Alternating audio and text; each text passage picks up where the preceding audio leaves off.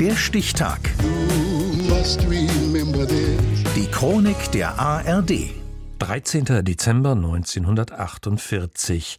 Heute vor 75 Jahren wurde in der sowjetisch besetzten Zone der späteren DDR die Pionierorganisation Ernst Thälmann gegründet. Die jungen Pioniere waren eine politische Massenorganisation für Kinder.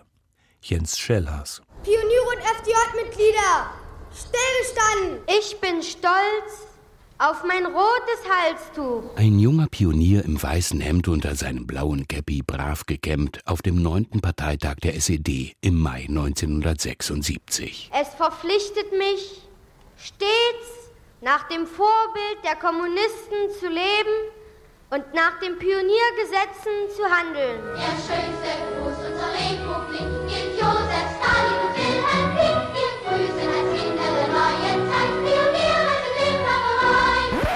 Entschuldigung, alles richtig, aber völlig falsche Zeit.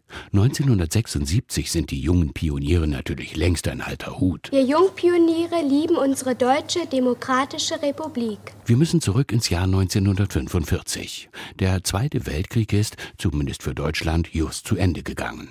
Noch hat die sowjetische Militäradministration auf dem Gebiet der späteren DDR das Sagen. Sie genehmigt im März 1946 die Freie Deutsche Jugend, kurz FDJ, nachdem sie einige Monate zuvor jegliche andere Jugendorganisation verboten hatte. Chef der FDJ wird Erich Honecker. Für Frieden und Sozialismus seid bereit! Zunächst sind alle zufrieden. Zur Gründungsveranstaltung spielt die Staatskapelle des Mecklenburgischen Staatstheaters.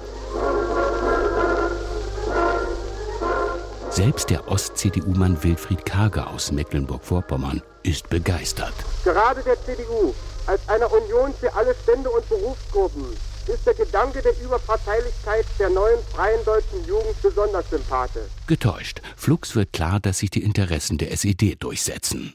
Die Freie Deutsche Jugend wird zuverlässiger Helfer und Kampfreserve der Partei der Arbeiterklasse. Sie wird zur Nachwuchsorganisation der Einheitspartei, also Kaderschmiede. Wir danken der Partei für unser glückliches Leben. Und zur Nachwuchsorganisation der Nachwuchsorganisation werden 1948 die Jungpioniere.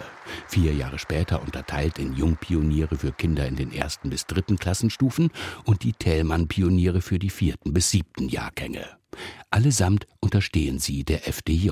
Wir jungen Pioniere, Söhne und Töchter des deutschen Volkes, geloben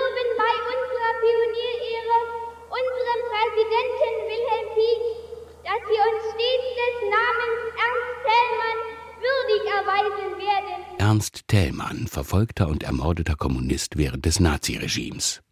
Mit den jungen Pionieren wird die Kindheit in der DDR durchorganisiert. Alles zum Wohle des sozialistischen Vaterlandes. Pioniernachmittage, Freizeiten, Sportveranstaltungen, Militärübungen. Natürlich alles freiwillig, aber wer nicht mitmacht, rückt in den Hintergrund, wird ausgeschlossen. Aber fast jedes Kind macht mit. Nach der Einschulung werden die Erstklässler in der Regel geschlossen bei den jungen Pionieren aufgenommen. Seid bereit! Für die Kleinen gibt's ein blaues Dreieckstuch, für die Großen ein rotes. Das Dreieck, Symbol für die enge Verbundenheit von Schule, Elternhaus und Pionierorganisation. Und der Knoten verbindet die Bereiche. Gegründet wurden die jungen Pioniere am 13. Dezember 1948, heute vor 75 Jahren. Augen gerade, aus! Rührt euch! Der Stichtag. Die Chronik von ARD und Deutschlandfunk Kultur. Produziert von Radio Bremen.